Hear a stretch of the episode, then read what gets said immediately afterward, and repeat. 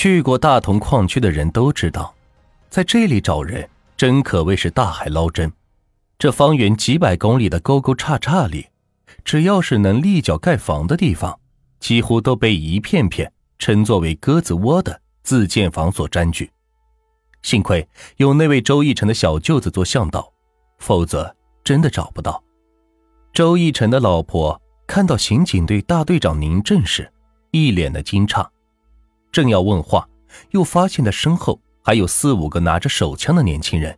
已经冲入东西两屋时，宁震笑着对他说：“咱们是老乡哎，你别怕，有些事儿还得你配合呢。你是周一晨的媳妇吧？”周七对宁大队抛出一句话：“我家男人又犯啥事了？”你说呢？他犯啥事儿你还不知道？宁大队反手围攻，周七不语。宁大队又追问了一句：“知道你四表妹被人杀了吗？”话毕，这位中年妇人的脸霎时变得苍白，她突然调转身去，双手捂脸，自顾地抽泣了起来。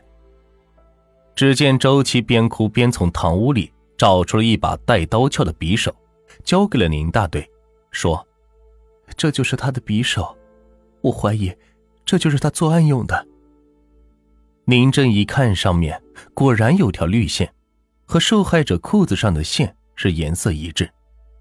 这时，李海军从一个破纸盒子里发现了一根单股花线，他拿起这根花线，反复的看，无论是成色还是长度，都和现场的那根是相吻合。周七此时决定大义灭亲，他对宁正说：“周奕晨他不知道你们来，你们先去东屋。”我回来就说是内乡的亲戚，等他回来，我通知你们。宁震等人决定隐藏在东屋。晚上十二点，就听得大门外有人压着嗓子，连着喊了几声。门外有人在叫周晨，连着是听了几遍，确实是在叫周晨。周晨是谁？深更半夜的，是谁来找周晨呢？就在这时，几声开关大门的声响后，听着有人问道：“你咋还没睡？晚上没人找我？”就在这时，宁震等人几声大喝，冲进屋去，将周义成是按倒在地。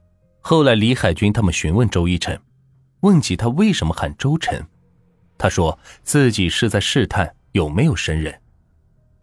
连夜突审并不顺利。周义成一副死猪不怕开水烫的样子，连叫什么名字都不说。这时，审讯员拿出那把匕首，问道：“周义成，你看，这匕首的这根绿毛线是怎么回事？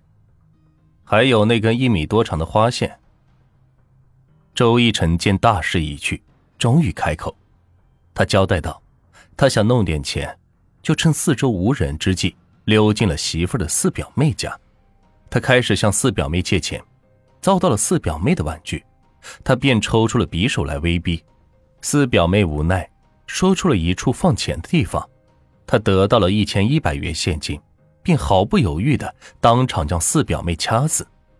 末了，还特意用匕首朝着四表妹的裆部是刺了一刀，想的是转移警方的侦查视线。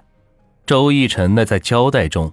那种超乎寻常的镇静和坦然，看得出他绝不只干了这一次。但之后的数十次审讯中，刑警们是受尽了周义成的戏弄。他一会儿说要揭发他人的重大犯罪，争取立功赎罪；一会儿又说还有余罪要交代。每当提审时，他却又提出条件：揭发前一定要带他出去看一眼父母和家里的女儿。一次次的讨价还价，成了他故意戏弄办案人员的把戏。鉴于此，案件不得不进入诉讼程序。周一晨在看守所里经常是大吵大闹。春节这一天，他趁一个新进来的不注意，突然用戴手铐的双臂扼住人家的脖颈，后被迅速赶来的所长冯峥嵘制服。此时，那个新来的已在翻白眼。若不是抢救及时，这个人命就没了。见周奕晨闹成这个样子，所长冯峥嵘和史福全决定使用另一种办法试试。这一次，看守所又一次调整了监视，监视被调进来了两个特意安排过来的在押人员。很快，这两人和周奕晨的关系就是热切了起来。当周奕晨被抓一百天的时候，他突然把其他在押人员从放风室是撵进了监室，与一个叫做梅霸的在押人员单独耳语。梅霸听罢，面带惊色，愣愣地问了一句：“你，你，你什么意思？”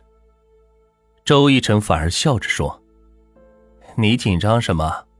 我眼看是活不了几天了，我不能白白把这事带走了。”看你小子对我不薄，给你个立功的机会，你咋连这也都不懂？随后，梅霸向所长冯中荣报告了他的重大情况。又过了几天，周一晨对一个叫做铁蛋儿的也予以了关照，让铁蛋儿也争取了一回立功的机会。周一晨又有意的透露出他于两千年十二月份在大同一矿干的两起杀人案，这回。竟是两案杀死三个人的重大命案。两千年十二月二十八日，大同矿区公安分局刑警大队的侦缉人员出现在一矿联盟街刘国民的小院内，矿工刘国民的妻子范玉霞和他只有五岁的女儿被人杀害。就在刑警大队全面展开侦破工作的第三天，又在现场对面的临街矿工自建房内的地窑内。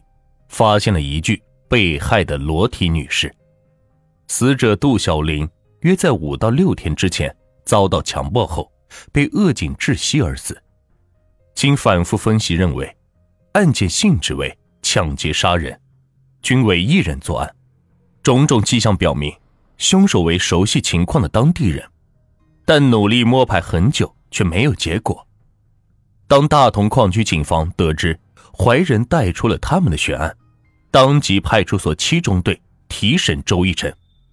没料到周奕晨见到大同警察，却又耍起了赖皮，还振振有词的讲道：“那是为了打打牙祭，戏弄你们警察的。”七中队的刑警没有着急，让随队的法医采集了周奕晨的血样之后，周奕晨的态度发生了微妙的变化，叫了半天的劲儿，还是吐了口。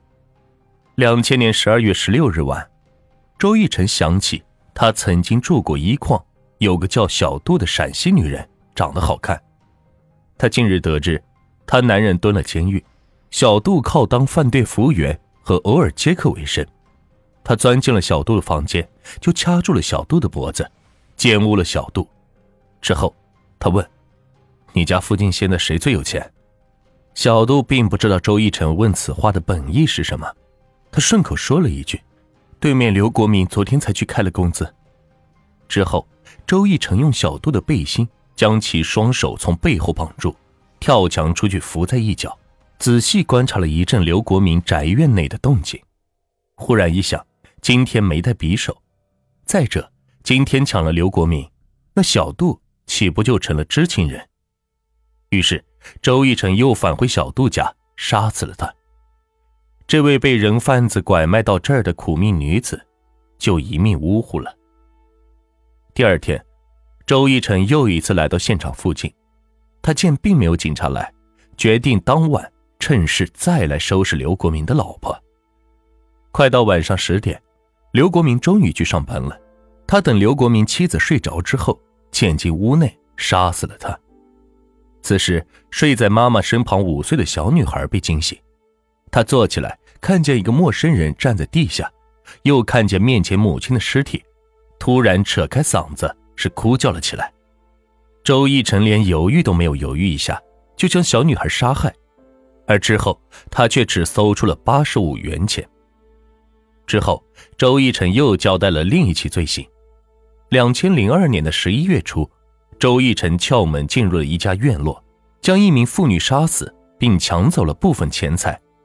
警方介入此案后，才得知，这个女人叫做段菊花，是其丈夫花钱通过人贩子买回来的，是什么地方人，娘家是哪儿的，连做丈夫的也是一无所知。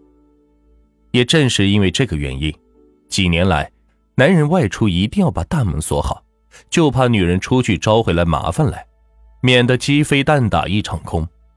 没料到这一死，连他是谁都不知道。